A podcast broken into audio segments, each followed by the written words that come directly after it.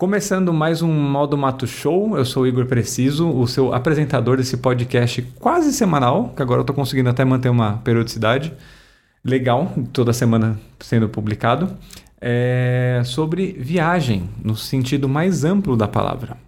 E hoje eu estou recebendo aqui uma pessoa que eu já, assim, desde a primeira lista que eu fiz de possíveis convidados para o canal, o nome dele estava lá. Alexandre Dipp, obrigado por ter aceitado o convite. Obrigado você por me receber, é um prazer estar aqui. Eu e o Dipp, a gente se conhece já há bastante tempo, a gente trabalhava no mundo corporativo. Dipp é advogado, artista plástico, viajante para viagens inusitadas, talvez, cronista, que tem umas, umas, crônicas que me marcaram muito na época do Facebook. E que mais que você faz atualmente? Que eu posso falar aqui é, é acima você de pode 18 falar anos. Tudo. É, aqui é mais 18. é brincadeira. Na verdade, hoje eu tenho trabalhado mais com escritório, né? Eu tenho um escritório de, de advocacia e dentre outros projetos e, e, e, dedicado bastante tempo hoje também para a parte de artes plásticas. Eu costumo brincar que eu tenho mais profissão que a Barbie, que é a boneca Barbie. Uhum. Mas é, é, basicamente isso que eu tenho feito hoje, ultimamente. Tá? Não, legal, obrigado bem que legal. você aceitou para vir aqui. E hoje vai ser um papo bem, bem amplo, assim, bem... Bem descontraído. E para mim é uma, é uma honra estar aqui. Eu achei até que não. Eu até ia fazer uma brincadeira que talvez você não poderia ter eh, convidado alguém mais urbano para participar do podcast Modo Mato. É, eu sou nascido e criado aqui em São Paulo. Coincidentemente, estava até brincando com o Igor. Ah, eu morei de pequeno, quando eu era a primeira casa que eu morei na minha vida, uns 200 metros aqui do estúdio, na Vila Madalena. Então é tem sido uma- muito especial aqui poder estar aqui participando e quando você fez o convite para mim é eu falei tem certeza que você vai levar um cara tão Nossa, urbano no certeza modo mato Absoluta. mas eu, um, um, brincadeiras à parte é um prazer enorme estar aqui é, é Mas o, isso é engraçado você falar, porque assim, eu também não, não sou do mato, né? Eu nasci em Guarulhos, cresci em, em casa, assim, não tem, não tenho nenhuma relação com, com o interior tão, tão diretamente assim. E o modo mato, eu acho que está servindo para mim, primeiro, para entender que isso é mais um espírito das coisas, ao invés de você ter um contato real com, com, com uma natureza mais. Na, na- a natureza que a gente tem no imaginário. E segundo, também um processo de, de descoberta que eu gosto desse rolê. uhum. Porque até então foi, é uma das grandes mudanças que aconteceram comigo, é essa descoberta. Então, com o modo mato, eu tô virando essa chavinha aí falo, pô, não, é, é legal esse rolê, entendeu? Então, eu também sempre fui urbano, criança de apartamento, e agora que nos últimos anos aí que tá, tá nascendo isso em mim, cara. É, Eu acho um negócio interessante. Ah, o ano passado eu tive que sair de São Paulo. Eu fiquei três meses morando na, em Santa Catarina, numa cidade de praia, porque meu pai estava fazendo um tratamento ah, pesado contra um câncer. E eu vivi na praia ali, em Balneário Camboriú. E todos os dias eu conseguia caminhar pela orla, pelo menos a, caminhava alguns quilômetros pela orla. E foi uma coisa muito interessante, porque foi uma certa reconexão com a natureza que eu acabo não tendo aqui. E hoje eu sinto muita falta. Morando no centro onde eu moro, né, a minha orla é o minhocão. Uhum. né? Então é- é onde as pessoas caminham, né? O calçadão é o minhocão de final de semana. E é uma vida meio sintética, assim, né? Uma coisa que realmente quando você vai para um para o mato, para uma praia, que você está com contato com a natureza, eu acho que você tem uma certa conexão, talvez que deva ser uma conexão do, do, do- do ser humano de milênios, né? Que a gente, que a gente hoje perdeu um pouco, né? Não, perdeu a vida na totalmente. cidade, ela tem o quê? Dois mil anos, talvez, nem menos que isso, 1.500, 600 Grandes anos. cidades, assim. Das grandes cidades tem 500, 600 anos, né? Da, da, do êxodo, pra, do, do êxodo do campo para a vida urbana. Então, é considerando aí um, Homo sapiens com 80 mil anos, Uhum. né? então é realmente, é, eu acho que essa- talvez tenha essa falta e essa- dessa necessidade. Quando você tá, realmente você faz uma reconexão com a, com a natureza, que é alguma coisa interessante, eu acho. É, e é uma falta que a gente nem sabe que faz a falta. Nem sabe o que faz. Porque eu não senti isso lá, eu não senti isso aqui. Mas eu sinto de vez em quando, morando onde eu moro, aí na Santa Cecília, ah, que é realmente bem pesado em termos de poluição, de tudo. É, é um lugar muito. Uhum. É centro, né? É centro. Você Centro não relaxa um do- segundo é. ali. Você não consegue an- andar 200 metros ali de uma maneira relaxada ali pela, pela, pela cidade. Então, de vez em quando eu tenho essa necessidade de, de sair realmente. Eu sinto essa necessidade de ir embora, me movimentar para algum lugar onde eu possa caminhar, possa soltar.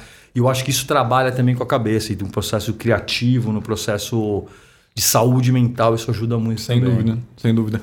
E aí a, a gente até perde uma, uma, uma noção, por, por exemplo, você, você viu aqui como que é a vista da cozinha. Exato. É uma vista ampla, mas é de prédio. É, às vezes as pessoas vêm aqui e falam, pô, que vista legal você tem. Mas é uma vista de prédio. Uma, uma vista urbana, você não, tô- não tô vendo uma montanha, não tô Só vendo. o fato de você ter uma amplitude, Que você não tem um uma parede na você sua não tem uma frente. parede já faz, um, já faz uma diferença. Você tem uma, lumino, uma luminosidade já faz uma diferença. Exatamente, eu não tô reclamando da minha vista aqui, eu acho ela legal. Porque eu também eu, eu gosto de dar uma viajada assim e ficar olhando a vida acontecendo, sabe? Mas é uma loucura, cara, porque não é uma, uma, uma paisagem natural super bonita. É um... E você desacostuma. Você fica naquele dia a dia que é trabalho, escritório, ou trabalho, é, meio de transporte, casa, tudo. Você fica ali fechado, você você desacostuma, você acostuma com aquilo ali. A pessoa vai acostumando, é muito flexível, né? O ser humano é flexível e ele ele acostuma com a coisa boa, ruim, ele vai acostumando ali e, e e não percebe, não sente falta. Quando ele volta a ter o contato com aquilo, veja, não precisa ir muito longe. Eu tô vendo uma série de pessoas e eu cantei essa bola lá atrás. E vou explicar por que no nosso bate-papo que eu cheguei a cantar essa bola lá atrás. Tem pessoas hoje que estão sentindo saudade do período de isolamento da pandemia. Porque foi um período de isolamento onde as pessoas puderam se dedicar para outras atividades, puderam pensar, puderam fazer outro tipo de reconexão, com uma vida mais tranquila, uma vida com mais tempo para você se dedicar para as pessoas, uma reconexão com, com, com os amigos, com, com familiares, uma proximidade. Uma coisa você tinha mais tempo para você poder se autorrefletir ali. Quando volta agora o cenário de reabertura de tudo que está acontecendo, as pessoas voltam para aquelas atividades anteriores, voltam para aquela vida enfurnada naquilo ali, acaba tendo saudade da, daquilo ali, é, é, que elas não conheciam até então. Vivi esses três meses fora, que foi um período curto, mas para mim foi uma coisa, eu falei, puxa, é, é- é uma qualidade de vida que eu não tenho lá em São Paulo. Só que hoje eu já estou aqui de novo, então eu não vou para levantar e vou para lá sem necessidade. Mas quando se tá lá, você fala, puxa, que negócio legal. Você ter esse contato com a natureza, contato com o mato, contato com praia, contato com uma, com uma cachoeira, com um rio, com qualquer coisa diferente do que essa selva de pedra aqui, né? Indo nessa linha de coisas que a gente se acostuma, que eu acho que também o ser humano se acostuma com muita coisa, né? Sejam elas boas ou ruins, principalmente. Num, Altamente num- adaptável, né? Totalmente, totalmente. Faz um ano, agora nesse período de agosto, que eu, aqui na escada, limpando a casa, eu, eu escorreguei, quebrei o cox. E faz um ano que eu sinto dor. Uhum. Eu nem lembro mais da dor. Então a gente se acostuma muito. Agora, depois desse período todo, que eu vou fazer um procedimento para tomar uma injeção no rabo Pra para para anestesiar. É dor crônica, Mas, cara, né? é, é, assim como a dor, a gente se acostuma com o cheiro do rio Tietê, a gente se acostuma com a poluição, Sim. a gente se acostuma a sentir medo andando sozinho, a gente se acostuma de- com diversas coisas, né? Eu brincava, porque tinha, um- tinha um, um- Eu morava, morei, morei um bom tempo em Alphaville, lá o che... passa o rio Tietê ali do lado, né? E eu falo que eu não sei o que que é pior, o cheiro do rio ou quando você não sente o cheiro do rio mais, né? E daí você tá acostumado. E eu tive, eu, você talvez se lembre, né? Eu tive uma paralisia com, com 30 anos, eu fiz uma cirurgia muito mal sucedida, onde eu saí paralítico. E tenho dor crônica desde então também, há 15 anos. É, é, você acostuma com aquilo. Aliás, você acostuma com qualquer coisa, né? Eu me lembro entrevistas do Marcelo Iuca falando sobre isso, das dificuldades, né? Mas como é aquela dorzinha que fica só no background ali, você consegue É.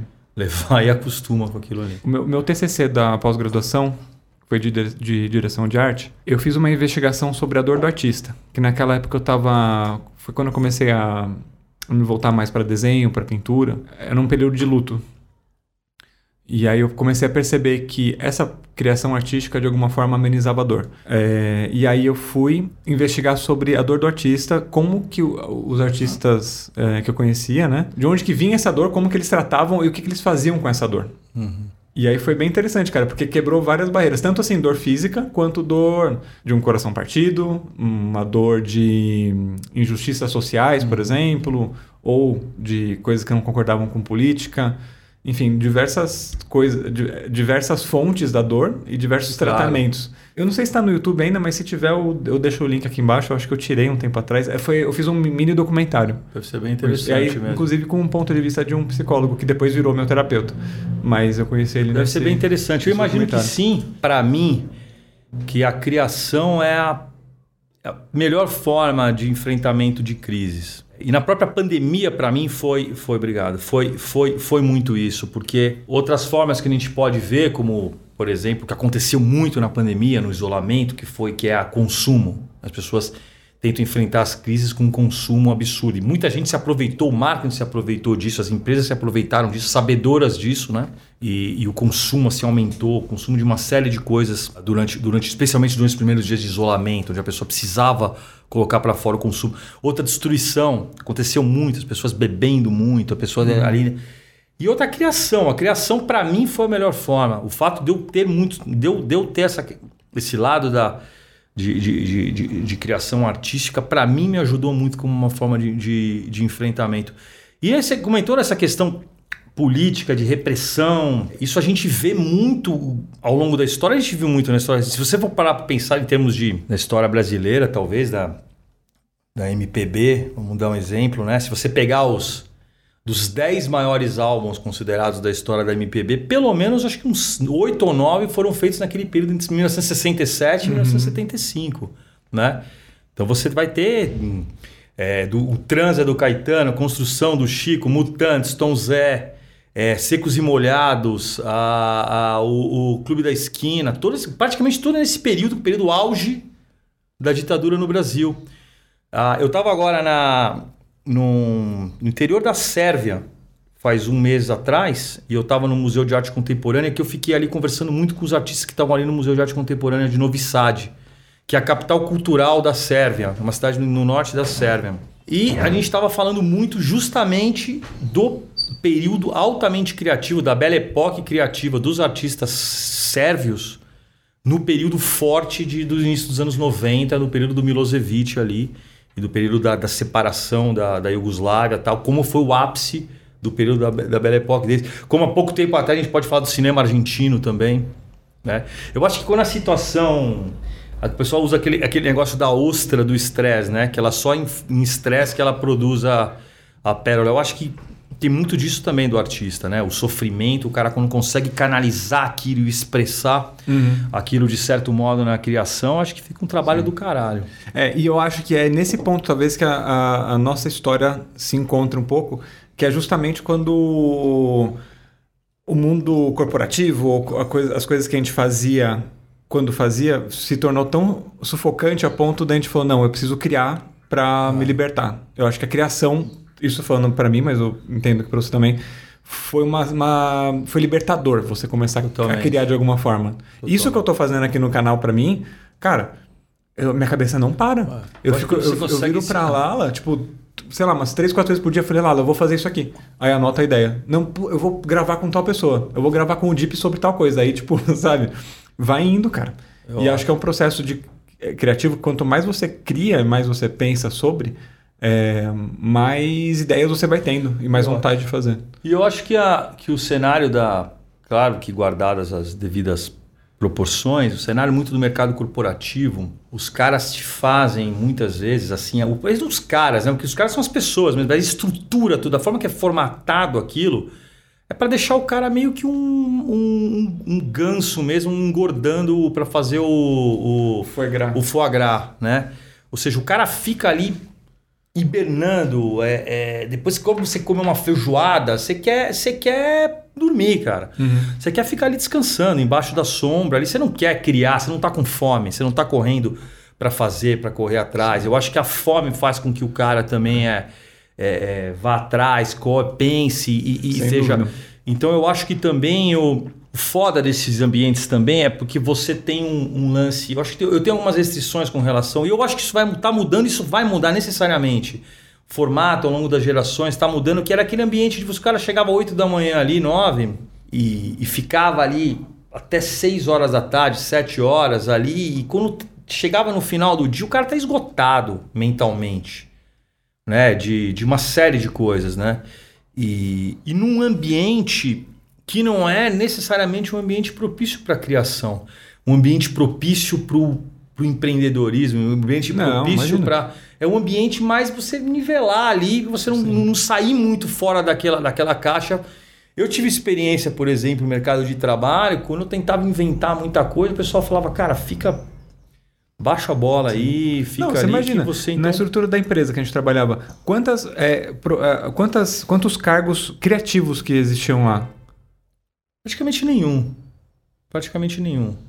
Que você tinha, você tinha a possibilidade de colocar para fora. Até mais, assim, na linha de frente, vai no, no que era o core da empresa, que era inovação e tal.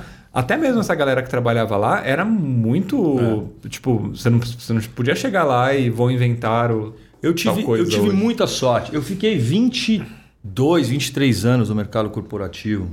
Entrei muito cedo. Então eu tenho a sorte de ter tido.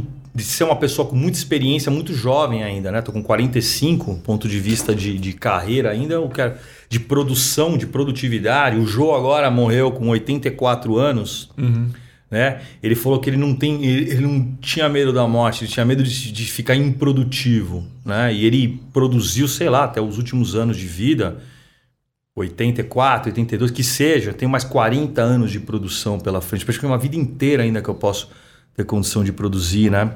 Eu tive esses anos de carreira que me segurou muito, porque eu tinha realmente um ambiente de trabalho muito bom. E por muitos anos, uma oportunidade que foi uma oportunidade foda de eu poder criar mesmo. A área que eu trabalhava na área jurídica, eu trabalhei muito tempo com contratos, com projetos. Então eu conseguia colocar. Eu vejo contrato e trabalho com contrato até hoje. Né? Contrato é a área do meu escritório principal que eu faço. É para mim, quando eu faço contrato, para mim é como se eu estivesse escrevendo um conto, por exemplo. É como se eu estivesse escrevendo, é uma, eu faço uma brinca, uma tecelagem no contrato. Então, eu gosto de pegar um contrato e, e, e colocar as palavras, como é que eu vou traçar aquilo ali, a parte estética do contrato, né? Então fica como se fosse realmente. Então, para mim, aquilo é uma é uma coisa que por muitos anos eu, eu coloquei ali porque eu via o processo criativo onde eu fazia, gosto de começar a contar do nada, pegar um Word do zero, salvar como e começar ali a fazer. Então, para mim, só que ao longo do tempo, conforme eu fui fui passando na, na carreira e fui, e fui, eu entrei como estagiário, saí como diretor, diretor jurídico, né? E de- chega um determinado momento numa posição de gestão que você perde esse contato com o front. Então eu me sentia muito como a, aquele policial que gostava de subir o morro com a metralhadora na mão, né? o soldado que gostava de estar no front e depois acabei ficando muito mais no, na parte burocrática do trabalho, né? Então trabalho de gestão, praticamente ges- você faz gestão de pessoas, reporte para a matriz, você faz então eu comecei a sentir que eu, eu comecei a perder um pouco do tesão no negócio. E só que isso leva tempo para você perceber. Leva. Você leva muito tempo para você perceber. É, não é uma coisa assim que você descobre do nada. Você vai. É, Porque eu tô- acho que é, é, Desculpa te interromper, mas é, comigo aconteceu isso também quando na época eu tinha agência, eu tinha agência de comunicação. E aí foi nessa fase que eu comecei a ter uns funcionários e tal, e sair dessa parte de produção. O que me dá tesão, o que eu gosto de fazer é ir gravar, é sentar no computador e editar. É isso que eu gosto de fazer. E nessa fase eu comecei a é, ter pessoas abaixo. E aí só não faz assim, faz assado. E puta merda, foi um inferno, cara. Foi um inferno, não tinha vontade nenhuma.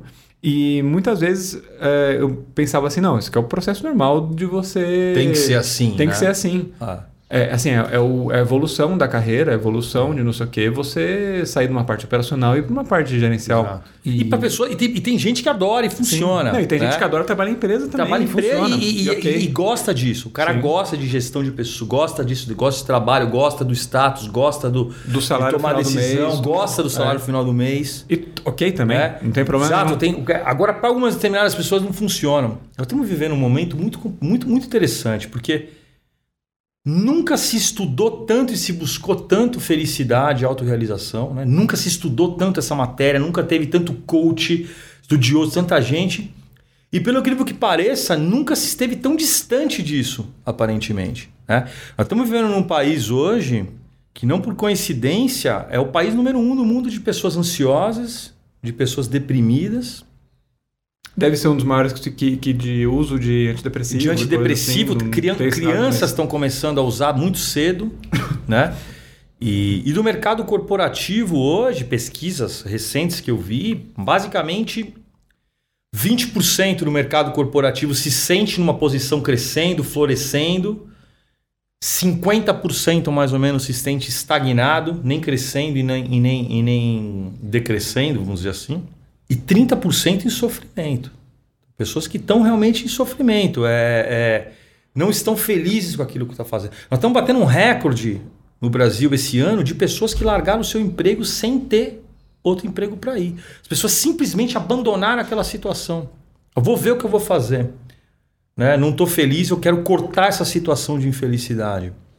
Isso é uma, é uma, é uma, é uma questão muito forte que está acontecendo hoje e as pessoas estão começando a, a, a, a, ter, a ter problemas com isso. E eu tenho amigos que falam para mim, pô, eu faço isso, eu não faço aquilo, saio daqui para ir para outra empresa. Você acha que eu devo pegar essa posição? E eu volto com uma seguinte pergunta, eu falo, quais são seus, sei lá, cinco principais valores hoje? O que, que são as cinco coisas que você preza, na ordem delas? O que, que é importante para você na ordem? Você tem essas cinco coisas?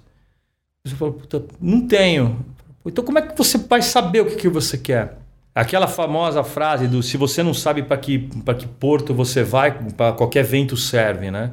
Então as pessoas não sabem, eu não sabia. Eu estava falando isso para você, esse exercício do autoconhecimento é um negócio foda. Uhum. Não é uma coisa que você faz. E é o primeiro, para mim é o primeiro passo. Se você não sabe aquilo que você quer, quais são os seus valores, quais são aqueles seus, seus princípios, quais são as suas virtudes e forças de caráter, que cada um é cada um. Aquilo que funciona para mim não vai funcionar para você. Quando eu fiz te o teste VIA, que é um, um teste super famoso, é que um teste de Harvard, é, que ele mede as suas virtudes, forças de caráter, para mim apareceu, são 24 que tem possibilidades. A primeira, criatividade, curiosidade, amor ao aprendizado, as três primeiras. Então, porra, como é que eu posso estar tá num trabalho, como é que eu posso estar num, num, num, num processo de, de dedicação da minha energia, que é meu trabalho, 100, 150 mil horas na, numa vida uma pessoa dedica ao trabalho em média. 100, 150 mil horas. Como é que eu posso estar 100, 150 mil horas da minha vida num trabalho, me dedicando para uma atividade que não seja conectada com criatividade, curiosidade, amor ao aprendizado. Você definha, cara. Você, você definha, definha. Você definha. Então e não tem jeito. E detalhe, é, é, era um trabalho numa posição que você estava numa empresa careta, numa função careta, num departamento careta. Exatamente. Nossa senhora. E que não, e que não tinha. Então eu tive por muito tempo aquilo funcionou, só que você vai se transformando, né? Quando você está no começo de carreira, e aqui vamos pegar aquele famosa pirâmide de Maslow ali, né? Das necessidades. Das necessidades das pessoas, das pessoas, pessoas, necessidades básicas, necessidades de segurança, necessidade de, de, de autoestima, de respeito. A pessoa vai subindo na carreira ali. Com 25 anos, pô, eu queria, queria aprender, queria desenvolver, queria comprar meu apartamento, queria. A tua visão de horizonte de vida aos 25 anos, você fala, topo qualquer merda. E eu não, eu não vou morrer nunca. Eu não vou morrer nunca. Eu tenho muitos anos pela frente. Então eu vou me relacionar com pessoas que eu, puta, não gosto, mas ela vai me trazer um retorno. Eu vou estar em reunião merda aqui porque eu tenho um, puta, isso é importante para mim.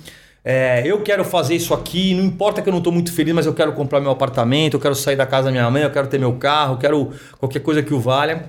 E você vai tendo isso, você vai conquistando, você vai chegando a um determinado momento. Quando você já tem isso, depois, como foi meu caso, por exemplo, 30 e poucos anos, 35 anos, que eu já estava, sabe, não, não sou um cara de muitas ambições, então eu já tinha meu apartamento, já tinha meu, tudo que eu queria ali, em termos de. Eu começo a falar, porra, mas qual que vai ser, que que vou, qual que é o meu legado? O que, que, que, que eu tô fazendo aqui? Pô, que quando eu morrer, o que, que vai ser? Puta, aqui jaz Alexandre Dipp, um homem que fez 15, revisou 15 mil contratos. entendeu? É, é, é, então você começa. Aí você vai, eu não sei, você vai chegando, crise, dos, crise de, de, de identidade, crise de, de. crise existencial, crise de identidade, chegando próximo dos 40 anos, você vai começando a o quê? Aquela parte da autorrealização vai começando a ficar importante, né? E... É mais do que uma realização material, né? Mais que uma realização material. Eu acho uma realização de propósito, significado é. mesmo. Você começa a falar, puta, cara, isso aqui não tá. E eu comecei a não ter, depois de um tempo, com o meu trabalho ali no mercado corporativo, no final da minha carreira, dos últimos cinco anos, vamos dizer assim, desses vinte e poucos, eu comecei a não ter o senso de pertencimento àquilo ali. Você não cabia dentro do. Eu já não cabia, eu já não me identificava mais com aquilo. Aquilo que eu fazia já não estava mais trazendo um senso de autorrealização para mim. Um propósito, significado. Isso é uma merda. Eu vi esses dias uma entrevista muito foda do Tyson. Do, pode, de uma entrevista assim com o Tyson, com, com o pessoal. E ele fala, onde ele fala que os dois melhores anos da vida dele foram os anos na prisão. E o cara fala para ele assim, pô, não é possível, cara. Você ganhava não sei quantos milhões por luta, 30 milhões de dólares por luta. Pô, não é possível. E aí ele fala, na prisão eu tinha paz. Na prisão eu podia fazer aquilo que eu queria. Na prisão eu tinha tranquilidade. Na prisão eu, eu, eu não tinha as obrigações, eu não tinha aquilo. E ele fala, quando você não está feliz com aquilo que você está fazendo, quando você não está realizado, você não está conectado, o dinheiro, o teu sucesso, aquelas coisas passam a ser uma punição para você. E muitas vezes eu me sentia culpado. Culpado de estar de, de, de tá ganhando aquele salário, culpado de estar tá enganando as outras pessoas. Porque no final eu estava culpado de estar tá enganando a mim mesmo. E não é fácil sair disso, né? Não é fácil você aceitar a sua inadequação. Uhum. Né? De que você está inadequado para aquela posição. Tem um cara que eu gosto muito, o, o Márcio Libar, que ele é o mestre da arte da palhaçaria. E essa parte, inclusive, da, inade da inadequação, é, eu acho que eu tirei até dele, a, de, um, de, um, de, um, documentário que eu vi, acho que Eu Maior. Como que é o nome dele? É o Márcio Libar. Cara, muito interessante, o Carioca, e ele, e ele, e ele fala disso daí, do, do, do circo. Você vai ter o, o, malabarista, que é um cara que trabalha na precisão, né? Meio segundo, meio centímetro para o malabarista pode ser a morte. Você tem o mágico, também, mesma coisa. Trabalha com a precisão, com aquilo ali. Eu falei malabarista, o trapezista. Malabarista também, qualquer coisa que o cara fizer errado, engole a faca, Sim. cai na. Isso daí. Então você tem essas pessoas que têm a graça deles na precisão, naquilo que é o. Mas o circo também tem o palhaço, que justamente a graça dele está no contrário. O palhaço, você acha que ele vai por ali, ele vai por aqui. Quando você acha que ele vai andar, ele cai. Quando você acha que ele está morto, ele levanta o sapato dele é, é, é, é, maior que o pé, a roupa dele é um tamanho inadequado, a roupa não é dele, a roupa ele emprestou de alguém. Mas ele tá ali, tá ali rindo, fazendo as pessoas rindo. No choro dele, ele tá fazendo as pessoas rindo. Só que ele, palhaço, é um cara que aceitou a sua inadequação como palhaço. E tem o seu valor e tem a sua graça. Porque ele não deve mais nada para ninguém. Então, é quando você consegue aceitar aquilo para você e você consegue rir de si mesmo, rir da sua própria uhum. desgraça, aquilo é libertador pra caralho. E aí você consegue falar, porra, isso não é para mim, né? Então o que que é para mim? Né? O que que eu vou buscar? O que não é fácil, cara, porque é, é muito mais fácil, muita gente busca, prefere o conforto da infelicidade do que o desconforto da mudança. Sim. Porque mudar é foda. Porque, e, e, também quando você sai dessa estrutura né, que a gente está falando aqui, você é res totalmente responsável pelo resto da sua vida. Exatamente. Não é o seu chefe que é um filho da puta, entende assim? Claro. Você é responsável por cada passo que você vai dar. Então, se der errado, a culpa é exclusivamente sua. Exato. As pessoas não têm mais que culpar, né? E, e, às vezes é muito mais fácil você. Eu tenho uma visão um pouco existencialista, assim, de que, claro, né, que a gente está falando de pessoas que tiveram a sorte de ser como a gente aqui, né, que tiveram a condição de, de poder tomar suas decisões, né, a, a condição de é, financeira, a condição de... A gente fala de um lugar de muito é, privilégio aqui, é, né? Exato. Então eu, eu tive um lugar também. de muito privilégio de, de ter, ter, né, nascido dentro das circunstâncias que eu nasci, ter podido ter o estudo que eu tive. Eu tenho conversas com amigos que falam assim, tipo, porra, a pessoa nasceu com dinheiro, é, é, é tal, não tem razão para ser infeliz. As pessoas, as pessoas têm uma visão errada com relação à questão da felicidade, com a questão da posse só e da questão financeira. Se você, se você ler a carta do, de suicídio do, aquele, do, do Avicii, do, do, do DJ, fala que as coisas mais paradoxais que as pessoas podem ter, né? O cara, porra, o cara é sueco, jovem, bonito, famoso, milionário, estava num lugar paradisíaco em Oman. Pô, a última coisa que você vai pensar é que o cara vai se matar por infelicidade. E a carta dele coloca ali, pô, tá, vocês não sabem o que, vocês estão falando, né? Tem um negócio muito por trás disso daqui que não, que não, que, que ninguém, que as pessoas muitas vezes não enxergam. Para mim foi muito importante quando eu, é, é, isso não é um conceito novo, né? O pessoal estuda muito, fala muito de felicidade, estuda muito de felicidade. Se voltar em Aristóteles dois mil e poucos anos atrás, ele já, ele já falava da diferença né, entre a, a, a, o hedonismo e a eudaimonia.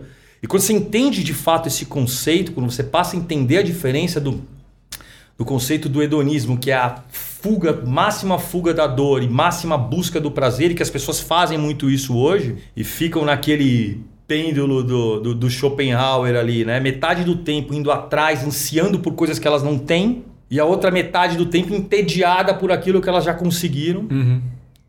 E passam então a ansiar por aquilo que elas não têm, e aí começam a acumular uma porrada de coisa, entra naquele caminho do rato. Né? E a multinacional, ela é todinha formatada para fuder a pessoa naquele sentido. Né? Eu me lembro que quando. É, só, só um comentário com relação a isso pelo que eu vejo e sinto assim, a, a multinacional ela é formatada para você deixar assim, porque ela vai te dar toda uma uma base de uma base financeira, uma base de o cara não sair dali, não querer sair, para ele precisar ter aquilo para ele não conseguir sair, ou se sair vai para uma, uma outra empresa. E pro cara é cômodo, porque é uma vida cômoda, né? O apoltronamento do homem é confortável para todo mundo. A controle remotização é. do homem. É, é, é, é, confortável para todo mundo. Então, aquele cara que está ali, naquela vida padrão ali, que é multi. Quantas vezes eu não tive que dar explicação? Pô, como é que eu não tenho filho? Como é que eu não tenho um casamento padrão e não tenho filho? Pô, como é que eu ganhei o dinheiro da empresa para comprar um carro sedã, né? Para ser um cara sedanizado, uhum. né? Um homem sedã. E eu comprei um carrinho um Cinquecento vermelho e tô com ele até hoje, depois de 10 anos. Você e com a grana, eu, com a grana eu comprei, eu comprei um, é, é algum, algum, gastei com viagem, com tela, com quadro, com com Sim. As pessoas não aceitam muito isso, né? Ah, mesmo. Que ela é, ela faz aquele padrão. Depois não fala que depois de não sei quanto tempo na multinacional todo mundo vira vira vira picles, mas essa é mais ou menos a história. Você acaba ficando moldado aquele negócio ali e eu estou falando multinacional, corporação, mas é qualquer lugar em onde você Sim. realmente tem aquela certa castração da sua criatividade, aquela castração daquele seu direito de você ser aquilo que você é, né? A gente está falando disso porque a é, nossa história passou eu, por isso. Eu aí, né? tenho hoje, hoje a sorte de poder ter o meu escritório, porque eu resumi o escritório a fazer aquilo que eu gosto, porque aquilo que eu gosto normalmente eu faço bem, eu faço melhor Perfeito. do que a média. Então, é, eu tenho dado sorte nisso porque, coincidentemente, acaba tendo um mercado para isso. Então, eu estou conseguindo sobreviver, pagar as minhas contas para eu poder me dedicar para essa parte artística, a parte da criação, que é também uma parte que me dá que me dá muito prazer hoje também. Há uns minutos atrás você comentou que você está trabalhando só com contrato agora. Que é uma coisa que é, você gosta muito. Basicamente, eu trabalho é. hoje com contratos e com investigações que é o que você... corporativas na área de compliance. São as duas coisas que eu, que, que eu você gosto. curte fazer. Basicamente, é. 90% do que eu faço na parte jurídica no escritório hoje é isso. Eu estava refletindo esses dias aí. Depois de um tempo, uma das coisas legais, né? De você ter um pouco mais de experiência e você saber o que você gosta e o que você não gosta, é que você já teve tempo também para é, perceber as nuances das coisas que você gosta. Então, por exemplo, independente do que, do que for, assim, pô, eu, eu tomo café há 20 anos. Eu estudo café há 20 anos. Então hoje é um prazer você pegar as nuances, né? Exato. E eu acho que cai mais ou menos no contrato. Você vê os contratos como uma arte, como um texto, uma criação Exatamente. artística, né? Isso aí eu achei bem louco o que você falou. É, é uma coisa interessante, porque se você for parar para pensar em termos do que é arte, para mim, você é, é a expressão dos seus sentimentos, do seu pensamento, das suas emoções através de determinados valores estéticos, certo? Agora, uhum. o que, que, são valores estéticos? Né? Isso não, é, é não há limite para valores é. estéticos. Eu me lembro de ver a, uma secretária da empresa que eu trabalhei, ela digitando na máquina de escrever aquilo ali, do jeito que ela batucava ali na, na máquina de escrever, a forma que. Pô, aquilo era uma, é uma performance artística aquilo que ela fazia. Né? Eu tava vendo o cara manobrando um avião ali no, no, no, no aeroporto. É uma performance aquilo ali. Tem, então, ou seja, tudo que eu acho que você consegue de se expressar de uma maneira verdadeira, teu pensamento, a tua não deixa de ser uma questão. Para mim, é uma, uma, uma, coisa muito bacana eu iniciar uma obra, né, uma, uma peça contratual do zero, fazer aquilo ali para mim é altamente gratificante. E eu faço aqui em, em, estado de flow, em estado de fluxo, né? Eu não vejo a hora. Eu, eu, teve dias aí que eu fiquei duas, três, quatro horas sentado ali, ouvindo música, fazendo. E quando você termina, você tem uma sensação muito boa de uma atividade prazerosa, que você tem um skill para fazer aquilo, tem uma conexão com aquilo que você gosta, o tempo voa, você passa e no final você está altamente gratificado. Isso que eu estou falando é na minha cabeça, né? A psicologia positiva surgiu, essa linha de, de estudo da psicologia, é, não é todo mundo que. É uma linha um pouco um pouco assim que às vezes as pessoas é, é, con confrontam um pouco, mas eu acho uma linha tanto tanto é que, que eu, que eu me, me, acabei me especializando nessa área. Psicologia positiva, ela começou justamente nisso, né? Tentar pegar psicologia estuda a, a doença, a enfermidade, o que está o que tá ruim, o que não está funcionando do ponto de vista patológico dentro daquela pessoa, né? Então, a depressão, a ansiedade, um problema mental, alguma questão é, é, que não está funcionando. A psicologia positiva veio para falar o que? Não, vamos estudar o florescimento, vamos estudar o que, como fazer, pegar aquilo que funciona e melhorar para a pessoa. Como pegar, não tentar curar uma parte curativa, mas uma parte preventiva para você não ter aquilo ali. Uhum. Então surgem os primeiros caras ali, o Mihaly, o, o o Sergman ali justamente com isso, né? Em tentar entender quais são algumas atividades intencionais, porque os próprios estudos, e aqui falando um pouco de felicidade, que eu acho que é um tema que todo mundo né, é, é a parte de felicidade, normalmente os estudos mostram, estudos até hoje mostram que mais ou menos 50% é fator genético. Do quê? Da felicidade. De felicidade? É, 50% é fator genético. A pessoa já nasce com aquela índice de felicidade basal dela mais alta. Então eu sou um cara, porra, eu sou um cara que muito mais felizinho do que meu pai era, por exemplo, no meu caso. Né? Que doideira. Então, cara, é. Então 50% é fator genético, 10% circunstâncias da vida. Isso é um negócio interessante, porque estudos também mostram que você tem aquele teu índice de felicidade basal e tem um negócio que chama capacidade, é, adaptação hedônica. É um negócio muito interessante. Então, se você for parar para pensar que o teu índice de felicidade, Igor, por exemplo, é 8, se você ganha na loteria, na Mega Sena, você vai ficar com o teu índice 10 por uns 3, 4 meses, um ano. Dali a um ano, os caras vão estudar, você vai estar no nível 8 de novo. É a mesma maneira quando você vai comprar um carro. Você vai comprar, você vai. Puta, sábado eu vou comprar um carro, sábado eu vou comprar um carro. Você, você fica naquela excitação, você não dorme na sexta-feira. Sábado você vai andar, domingo você lava o carro. Quando é no sábado seguinte, você já não estava com aquela mesma tesão. Daí a um mês, aquilo já voltou normal para você. Aí você fala, puta, agora meu carro, agora eu vou, o que, que eu tô precisando agora comprar? Hum. Agora é, eu preciso comprar uma nova máquina de, de uma, uma, máquina fotográfica. E a pessoa fica um quicando ali de galho em galho em busca disso daqui para tentar manter aquilo ali, mas e a mesma coisa para as coisas negativas. Quando eu fiquei. Mas você não acha que também a felicidade é um pouco supervalorizada nesse sentido? Que a gente tem que ficar feliz toda, toda eu hora? acho, eu acho. Eu não sei se acho. isso, de onde vem isso, mas eu, às vezes é o que eu sinto um pouco isso também.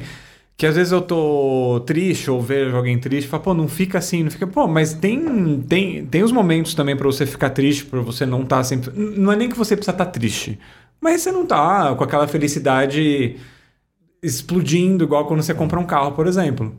Eu acho que tem, e eu acho que as mídias sociais, elas também disseminaram muito isso, né? E é uma, e é uma, coisa, e é uma coisa muito louca esse negócio da, da mídia social que o, que o brasileiro tem com a mídia social. É uma coisa assim que não é é uma coisa que eu não sei explicar porquê, mas não é uma coisa normal, é uma coisa padrão, né? É, ah, todo lugar do mundo é assim, não não é, não é todo lugar do mundo é assim, não é não é a Carapicuíba é a cidade com o maior número de selfies per capita no mundo. Eu vi outro dia uma selfies reportagem. per capita? É, quem achar que eu estou mentindo, entra na internet e, e coloca aí. Carapicuíba selfies. É o número um do mundo. Caramba! Eu fui num show. há uns três anos eu fui num show do The Cure, na, num festival em Paris. E eu olhava. E agora também eu estava vendo um, um festival. Teve, teve agora, eu estava vendo na, na internet um show do Nick Cave no Primavera Sound, que teve em Porto agora em junho. Ele tá lá, o Nick Cave tocando, e ele vai até, até o pessoal, assim, até a galera ali na, na, na que tá ali no, festival grande, a galera que tá ali na frente. Uhum. E o cara pega assim de trás a câmera, o Nick Cave, umas 300 pessoas. Não tem um filho da puta filmando ele. O Nick Cave tá na cara da pessoa e o cara não tá filmando. Mesmo na semana, meus amigos foram no show do, do Ahá, filmaram. Era um mar de, de, de celular. Um show do Arra no Brasil. E especificamente de show é uma bosta, né? Que você não consegue ver nada. É alguma coisa que o brasileiro tem com, a, com, a, com, com essa questão do, Do do registro. do, do registro do, do coisa do tempo inteiro, esse, relacionamento com a mídia social. Instagram, Facebook, acho que fica atrás, sei lá, do filipino, do indiano, é alguma coisa que foi formatada aqui. E eu acho que isso também tem alguma característica que vai conversar um pouco com essa questão da depressão, da ansiedade. Isso se intensificou na pandemia, isso se intensificou. É alguma coisa que em algum momento alguém deve ter. Eu não, eu não vou ser o que vou falar, deixa para esses, esses pensadores aí é, é, falarem, mas é. Mas eu acho que também tem esse negócio de você entrar, porra, tô, tô infeliz pra caralho, tô triste hoje pra caralho, mas aí você entra lá em, ali na coisa, você olha todo mundo, você se sente um bosta. Você fala, puta que pariu, o Igor agora tá fazendo um podcast, tá criando pra caralho.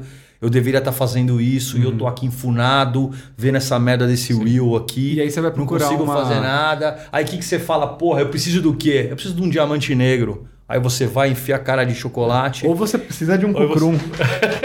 Olha, eu tava pensando no Ou gancho. você precisa de um cucrum para fazer o seu dia mais feliz, não é mesmo?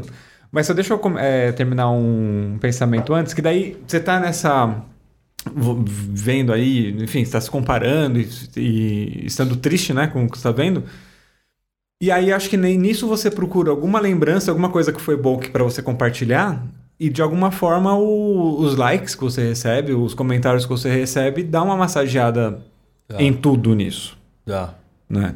Então, não sei, é, é essa relação também. Eu não sou especialista acho- nisso, mas é uma relação complexa. sei, né? olha, se eu tivesse que apostar, eu acho que a própria forma em que a sociedade brasileira foi formada desde o início ali, que conversa muito com a síndrome do vira-lata do, do que o Nelson Rodrigues falava, ou, a- ou essa questão da, da própria rejeição social, medo de rejeição social, necessidade de, de, de, de se encontrar, de ter uma sociedade, uma sociedade muito jovem, né? O Brasil, E- uma e- democracia muito, tá, tá muito, muito, tá muito. E eu acho de, de, de, de, de precisar se provar, precisar ter E fazer parte É, de um grupinho. de um grupo, de É. precisar ser aceito, precisar ser acolhido, precisar ser. ser é, é, essa necessidade de, de, de aceitação, né, de ser amado é um negócio. E eu acho que a, que a, que a mídia social, ela, ela realmente é. Nesse, nesse momento você precisa muitas vezes disso aí. Você pega um momento que você é feliz, ou pega um momento lá atrás, um TBT, uma foto tua que tava bonita. Quantas vezes você vê já, tô repostando só porque eu achei que a foto tá bonita. Total. É, total. é, pessoas. Então é. E o negócio curioso, que a gente estava falando que é o seguinte: 50% fator genético, 10% circunstâncias. E 40% atividades intencionais que você consegue fazer hoje de maneira comprovada que melhoram o seu senso de autorrealização. E aí que entra a psicologia positiva, aí que entra o estudo do florescimento, aí que entra uma série de coisas de como que você consegue, através de atividades intencionais, que você consegue, como que você consegue moldar e a tua vida diariamente e você consegue, através dessas atividades, conseguir no longo prazo. Mas essas. É, então, várias coisas eu posso citar aqui. É, a atividade que você tá falando é, por exemplo, ir numa academia que vai te fazer feliz, essa- essas coisas mais Ah. práticas ou são coisas específicas academia, da psicologia? academia, por exemplo, ela vai te ajudar de diversos aspectos. A academia, por exemplo, ela vai te ajudar através do- dessa parte hormonal que você vai estar liberando de Sim. endorfina, serotonina, esse tipo de coisa. Outros hormônios também que vão te trazer uma sensação de, de felicidade. Até numa simples caminhada, você não precisa nem para academia, uma, uma boa caminhada vai te liberar essa questão hormonal. Vai te ajudar a melhorar uma série de coisas, autoestima, uma série de coisas que são importantes. E vai te trazer o quê? Vitalidade. Vitalidade também é um dos itens que é importante. Vai te colocar dentro de um ciclo. Normalmente, se você vai na academia, se você faz atividades, por exemplo, constantes, você cria uma rotina e atividades constantes, você consequentemente, provavelmente você vai dormir melhor. Uhum. Você vai, se vai querer se alimentar melhor. Né? Então você vai acabar entrando num, num ciclo virtuoso e num de rotina, de hábito. Mas eu posso citar outros também, né? O próprio Martin Seligman, ele coloca o conceito de que ele chama, que ele chamou de perma e, e agora perma V, porque ele também traz essa questão da vitalidade. Mas basicamente ele traz cinco elementos que são muito interessantes, que o primeiro é emoções positivas. quanto máximo de emoções positivas você consegue ter, ou seja, você está com pessoas que te trazem emoções positivas, você está fazendo atividades que te trazem emoções positivas, né? Então, qual, enfim, você tentar ter o máximo de emoções positivas. Esse é o P, né? Que é, é Positive Emotions. O segundo é o Engagement, que é o, você estar engajado em atividades que te tragam prazer. E aí que eu citei aquele exemplo do flow, que eu te falo do contrato. Pode ser qualquer coisa que te traga prazer. Pode ser cozinhar, pode ser costurar, pode ser pode ser é, fazer qualquer tipo de atividade, desenhar para mim, por exemplo, uhum. também é uma atividade que me traz emoções é, em estado de flow, que passa, passa o tempo, trabalhando ali você não vê. Então, buscar esse tipo de atividade. O R, relacionamentos, relacionamentos de qualidade. Relacionamentos é o número um. A maior pesquisa, Igor, mais duradoura da história até hoje, eu acho que da psicologia, que é o estudo de que Harvard fez, são dois estudos, eu não me recordo o nome agora, são dois estudos que começaram na década, no final da década de 30, na época da Segunda Guerra Mundial, em Harvard. Esses estudos foram feitos com dois estudos. Um era com pessoas, com alunos de Harvard, que o Kennedy, inclusive, era um deles, na época, o Kennedy como aluno de Harvard, e também um estudo com uma população jovem também na periferia da periferia de Boston dois estudos paralelos que correram ao mesmo tempo. Quando eu falo maior estudo, porque esse estudo tá em, tá, está até hoje em vigor, depois de 70 e poucos anos. 70 anos, quase 100, né? É, é 90 é, anos. É, 90 anos. Esse estudo até hoje, ele segue. Deve ter mais um outro gato pingado vivo, se aqui tem, mas ele seguiu muito, agora está com as famílias dessas pessoas. Uhum. E todos os anos havia um acompanhamento psicológico e foi o acompanhamento. Pegaram pessoas com 18 anos e foram até o final da vida delas. E era um estudo, entre outras coisas, ele media a questão da felicidade, sensação de felicidade. E o que tinha em comum nas famílias mais das pessoas mais felizes, sejam aqueles mais ricos ou que mais condições, aqueles que eram os alunos, até os de baixa renda, que muitos também se tornaram ricos e vice-versa. Uhum. No final, o denominador comum entre os mais felizes, o número um, eram relacionamentos de qualidade. Então, esse é um item assim fundamental. Então, se você, especialmente numa fase de pessoas de envelhecimento, muita gente que vai estar ouvindo a gente agora, vendo, vai pensar enquanto que realmente a solidão dos idosos, né? Quanto que isso realmente afeta aqueles idosos que têm relacionamentos de qualidade, tendem a ter uma, uma, uma, uma qualidade de vida melhor, mais saudável do que um envelhecimento mais saudável do que aquele que é, que é solitário. Entendi. Inclusive, minha tese, eu, a minha tese na, na, na, na pós de, especialização em psicologia positiva é justamente disso, né? Como você envelhecer, fatores que te ajudam a envelhecer de uma maneira mais saudável. E o relacionamento de qualidade é o número um, que é o R. O M, significado, propósito. Esse é isso que afeta, afetou para mim diretamente nessa questão da mudança de carreira, né? E, e como é que você pode fazer. Então você vai fazer uma atividade. As pessoas, por exemplo, falam muito do burnout, né? Uhum. De, porra, burnout. Por que, que você teve burnout? Ah, porque eu estou trabalhando 16 horas por dia. Mas não é por isso. É porque você está trabalhando em algo, provavelmente dedicando uma atividade em algo que, um, você não se sente crescendo ou desenvolvendo. Ou dois, você não sente que aquela porra te traz algum significado. Aquilo está conectado com o teu sentido daquilo ali. Porque se está conectado, e quem tá, faz alguma atividade, trabalha com algo que está conectado com aquilo que faz, vai entender o que eu estou falando. Você pode trabalhar 20 horas num dia. Quando terminar o dia, você vai estar tá cansado pra caralho, mas você vai estar tá numa sensação de muito de autorrealização. Quando você faz aquilo ali. Ao passo que se você está em algo que você não concorda, não faz sentido para você, você trabalha uma hora, você já está completamente esgotado, desgastado e já está Sem dúvida nenhuma.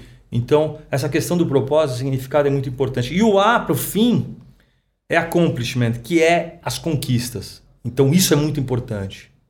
Então, você, você ter atividades, emoções positivas, você colocar a tua dedicação em atividades que te façam sentido, que te tragam prazer e você ter aquela sensação de conquista, de que você conquistou determinada coisa. Né? Projeto foi feito, você terminou aquele trabalho, aquilo ali traz uma, uma sensação positiva muito grande. Eu acabei me planejando para pular dentro do lago, né? Para pular do penhasco. Eu me planejei para isso, porque eu sabia que se eu não não não fizesse isso, eu ia, eu ia, eu ia adoecer mais ainda, né?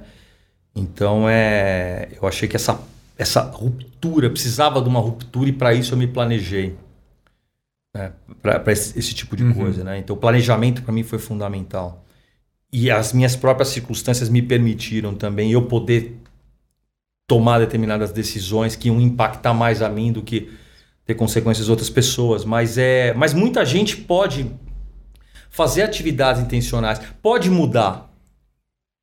Só que a mudança dói, né? A mudança é um intruso na sua vida. Qualquer mudança é um intruso, Sim. né? A mais fácil normalmente é ficar parado, nada a fazer. Einstein dizia, Einstein dizia né, que nada acontece até que alguém se move. O status quo é a miséria. Né? Se você nada fizer, você não levantar da sua cama o, amanhã, você vai passar fome. Uhum. Vai passar sede, até que você se mova ou alguém te traga alguma coisa. O mundo, né? O mundo você tem que correr, você tem que fazer. E, e, e, e assumir a posição de, de condutor do meu veículo da vida, para mim foi algo fundamental que eu precisava fazer. Então, deixa eu aproveitar e fazer um comentário aqui, que é justamente sobre o Cucuru. Normalmente eu, eu, eu falo nos outros programas, né? é, algum aspecto do produto em si, mas como eu sou muito amigo do João, que é um dos, dos fundadores do Cucrum, é, eu sei que tanto ele quanto o Caio, isso aqui é um sonho deles. Que eles estão realizando, eles estão fazendo. Tipo, foi meio que uma mudança de. Meio não, né? Totalmente uma mudança de carreira deles. De apostar, de abrir rodada de investimento, de procurar pessoas que acreditavam que iam estar próximas deles uhum. para fazer. Né? Então eles começaram muito pequenos e agora eles estão com uma, uma fábrica na, na Barra Funda ali, entendeu? Então é uma história legal deles também que eu acho que cai, que cai mais ou menos nesse aspecto. E, bom, vamos abrir aqui para experimentar, não é Porra, mesmo? maravilha, hein? Cucrum é o apoiador oficial do podcast que você está escutando agora, neste momento. É, o Modo Mato tem um cupom de desconto no site dele de 30%, que o código é Modo Mato. E aí você pode comprar pelo site ou e também seguir eles aqui no, no Instagram. E agora vamos ver o que, que eles mandaram ao modo mato, mais Alexandre Dick. Boa, maravilha. Nossa, Obrigado, Cucrum. Cucrum. Cucrum. Vamos ver. eu já conhecia, de... porque eu moro na Santa Cecília, eu já vi vendendo lá. Tem, tem. Nas tem lojas, né? Ó, temos de pesto manjericão, pimenta de limão e esse é de tomate e orégano. Posso abrir? Pode. Ó, só que aí você precisa vir aqui dar uma chacoalhada. Pra poder ir o sabor. O temperinho dar uma misturada. Maravilha. Isso aqui com cerveja deve ficar pouco bom, hein? Fica bom. Eles têm um de chocolate agora. Se você joga esse de chocolate numa vasilha com leite, come igual um cereal matinal assim. Vou experimentar, hein?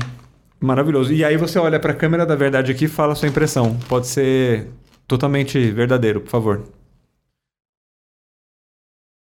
Nem todo milho quer ser pipoca. Tem milho que tem outro tipo de propósito. E esse aqui, um propósito muito melhor do que ser pipoca. Esse foi o milho, Gostei. será que saiu da casinha, assim? Que o milho lado, saiu da falou, casinha. Não quero ser uma pipoca, quero ser um cucrum. Quero, que ser um, quero ser um cucrum. Muito bom, recomendo. Tomate e orégano, uma delícia. É uma delícia. Legal. E, bom, sigam eles. Vou deixar para depois. Aqui. Isso aqui é meu, Igor. Esse é seu, pode guardar. é, sigam eles aqui no Instagram, cucrum, e no site também, cucrum.com.br. Beleza? Cara, a gente está com uma hora e pouco já de programa. Eu queria hum, encerrar esse programa aqui contando, aliás, pedindo para você contar um pouco, é, talvez o primeiro contato que, criativo que eu vi é, na época do Facebook seu, que você fez uma série de contos do Christian Grayson. Ah, do, do 50 tons de graxa? É, você imagina a, a, seguinte situação, assim, cruzava com ele na, nos corredores ali da empresa tal, e um belo dia eu me deparo com esse conto maravilhoso, eu falo, o que, que, tá acontecendo, cara? O que, que tá acontecendo? Aí eu falei, mano, esse, esse Deep aí tá escondendo alguma coisa que eu não sei, tá ligado? O que, que era esse conto na época do Facebook? Isso aí foi quando saiu a, a aquela moda dos 50 tons de cinza. Uhum. E eu fiquei. Eu trabalhava no departamento e praticamente tinha só eu de homem, todos eram mulheres, né? umas 15 mulheres. Da estagiária à diretora jurídica, todas elas, é, uma hora por dia era discussão sobre o, o Christian Grey ali, né? Que levava hum. a mulher pro topo da montanha e submetia ela, né? As fantasias. Uh, eu, vi, eu vi que tinha um contrato ali que ele escrevia, que ele podia dar não sei quantas chicoteadas. É, eu, é, eu vi, ela mostrou nada. ali, não, eu não li o livro. E aí eu pensei, eu falei, pô, isso foi uma coisa assim. Eu achei assim tão surreal o cara de helicóptero pro topo da montanha levar a mulher e ela ficar ali toda apaixonada que eu pensei na época eu falei, vou fazer o Christian Grayson, mecânico de, de Madureira, que leva, eu não lembro o nome da mulher, eu acho que era Suelen, que leva Suelen para para mecânica dele lá em Madureira e faz os tipos de torturas sexuais, ela fica apaixonada, ah, bate nela com a correia dentada de um Passat. Leva ela para dar uma volta de maré, né? De maré, e eu lembro que afundava a cabeça dela naquela banheira da, do, de, de olhar da câmera, é. né? E o pessoal, e no final ele fazia o maior tipo de tortura que fazia ela assinar como avalista dois empréstimos do Banco Cacique que ele tinha feito. Mas isso, isso era. Isso é uma brincadeira, mas é, é essa questão de. Essa parte artística, para mim, sempre teve. Eu escrevo há bastante tempo fiz várias coisas, escultura em vidro, tenho as minhas telas, né? Eu é, tenho hoje. Telas, é, é, eu estava vendendo na, na Urban Arts. Eu, eu, eu vendo hoje na Urban Arts, uh, vendo lá fora também, na ah. Redbubble, na Society Six. Você e tem algumas galerias fora do Brasil também. Você tem imagem disso daí? Tem. Foto e tal? Tenho, tenho, tenho, tenho. Agora tenho, o pessoal está vendo então na tenho, tela aqui, ó. Tenho, tenho. Essa aqui Eles estão vendo aqui quando essa que vocês estão vendo aqui é a chama é Alice in Trance, que é da Alice no País das Maravilhas e é, eu tenho trabalhado te, eh, minhas telas, eu tenho feito bastante outro tipo de, de uma arte mais, vamos dizer assim, uma arte multiartística, multimídia, né? Então, artes plásticas, outro tipo de peça, outro tipo de. Uma necessidade realmente que eu tenho sentido mais de poder expressar alguns sentimentos e talvez o meu maior propósito artístico que eu estou hoje é fazer uma arte de questionamento.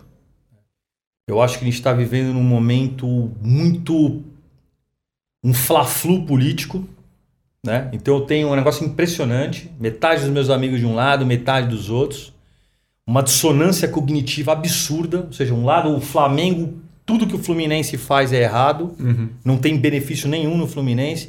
Fluminense, tudo que o Flamengo faz é errado, não tem. Eu tenho uma série de questionamentos ali com relação a tudo isso.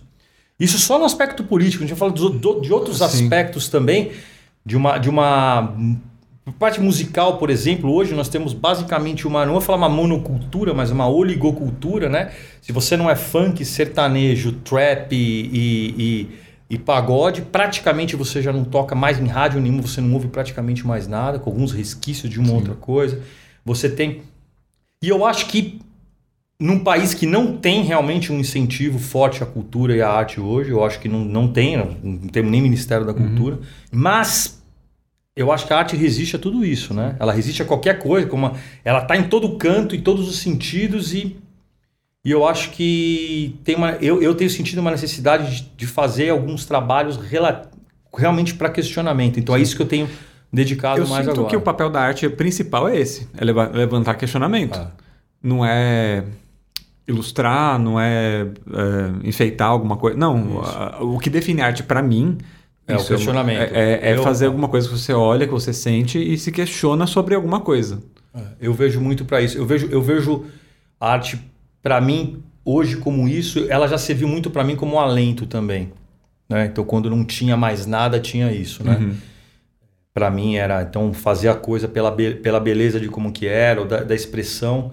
Hoje eu tenho necessidade de ir um pouco além, de realmente fazer determinados questionamentos, porque já não consigo mais segurar em mim, transbordou Sim. e eu precisaria, de certo modo, expressar você isso. Você acha que na sua percepção de, de arte, que você falou que era um, mais um alento, mudou um pouco a questão de ego?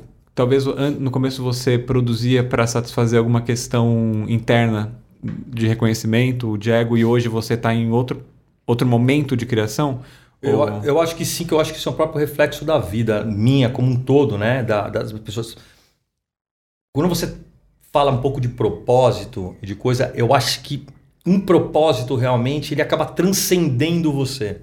Né? Eu vi, uma vez eu vi uma entrevista muito interessante do, do, do, do podcast, que é um podcast muito legal do Patrick Santos, o, o 45 do primeiro tempo.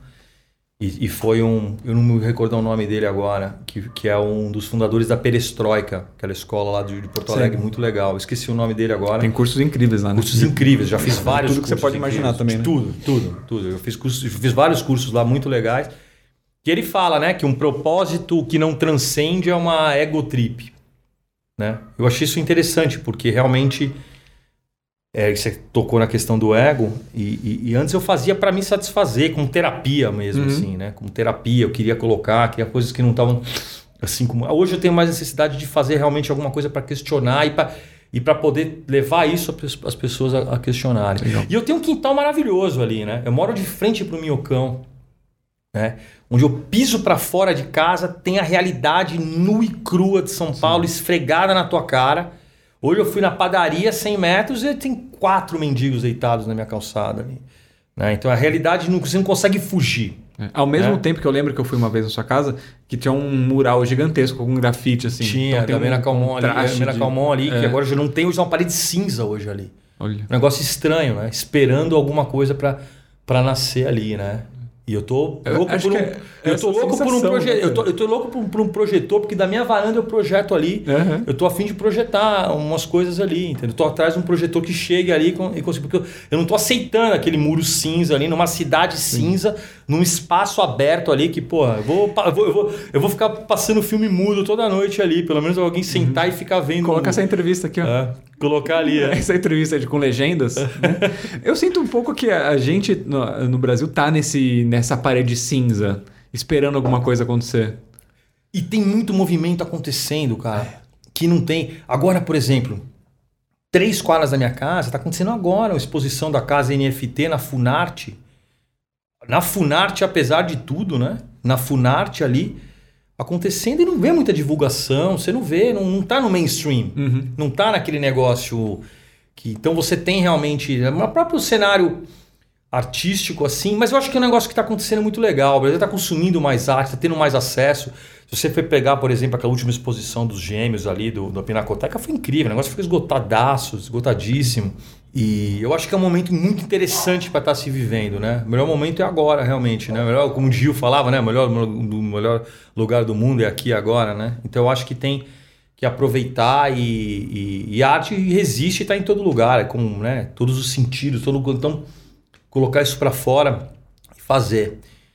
E fazer, né? Não ficar no campo das intenções só. Né? Ter coragem de fazer, sem medo de errar. Errou, aprende, errou, foda-se. Uhum. Aprende, aprenda, cometa erros novos e assim você vai evoluindo. Né? Também não tem o certo e errado, né? Tem aquele é. livro do Milan Kundera que ele, que ele fala que não existe o certo e errado, né? Na vida. É uma só. Você não sabe, você não Exato. tem um parâmetro se você está vivendo certo ou se você está vivendo errado. É o que é, né? E a única coisa certa desse podcast aqui, na verdade, é você dar um like aqui embaixo e se inscrever no canal se você não for inscrito ainda. Para quê? Para fomentar o audiovisual brasileiro, na é verdade. É. Eu tô nessa mudança de carreira aí, investindo todo o meu tempo e energia para cá, cara. E isso aí tá sendo muito recompensador. E dessa forma a gente vai encaminhando então para o encerramento desse podcast. É, Deep, se as pessoas quiserem trocar uma ideia com você, conhecer o que você faz de arte ou quiser fazer um contrato em estado de arte, como de que elas podem te encontrar? Tem jogar dos dois lados. Você pode escolher o cisne negro, o cisne branco e o trabalho que você quiser. Ah, meu contato é arroba Alexandre Deep no Instagram. Uhum. É, é, consegue me, me localizar ali. Quiser trocar uma ideia sobre mudança de carreira, como aceitar a sua inadequação, né? como tentar vencer os medos internos, que são os principais hoje, que barreiras hoje para mudança. Ou para bater papo, falar qualquer besteira, falar sobre viagens e, e sobre arte, qualquer coisa que, que, que quiser quiser, vai ser um prazer. E... Legal. E você também está para lançar um curso. Eu estou lançando um curso, exato, bem, bem é, lembrado, obrigado. É Até um foi curso. produzido por, por você, um curso sobre como, como, como mudar de emprego. Como você consegue fazer uma mudança de emprego. É um curso que vai desde toda a parte de capacitação, desde você, como você se preparar para você conseguir fazer uma mudança de emprego, até o processo de entrevista, tem dicas de técnicas de neurociência, comportamento, tudo é um Sim. curso bastante extenso. Esse curso vai estar, tá, já está à venda na plataforma Hotmart, a gente vai fazer o lançamento agora, eu e minha, e minha querida amiga Fabiana Marques. E o curso está bem bacana também. Uhum. Isso também pode ajudar as pessoas a, a poder fazer não, é legal as suas mudanças. Muita Sim. gente quer, quer mudar uhum. e não sabe por onde começar. E esse curso te ajuda a planejar, a você ter a confiança para você poder tomar o segundo passo, que é o passo da mudança. Sim, né? Então, legal. obrigado aí pela lembrança. É, bom, acho que é isso então, galera. Obrigado por ter acompanhado até Obrigado. aqui. Se você estiver só escutando esse podcast no Spotify ou no Apple Podcast, é, saiba que tem o canal do Modo Mato no YouTube, que daí lá tem outros vídeos que não só os podcasts, tem os vídeos de viagem. Nesse momento aqui eu estou no meio de uma expedição do Pantanal, são os vídeos que eu estou editando, ah, é, e tá bem, bem engraçado. É, e se você estiver só no YouTube aqui, né, você tem as opções de, de só escutar o podcast nas plataformas de áudio. Então a gente se vê na próxima semana com outras entrevistas maravilhosas, igual essa aqui. Show. Valeu, Obrigado pela oportunidade. Obrigado, pessoal, aí pela audiência. Valeu, gente. Até mais. Até mais.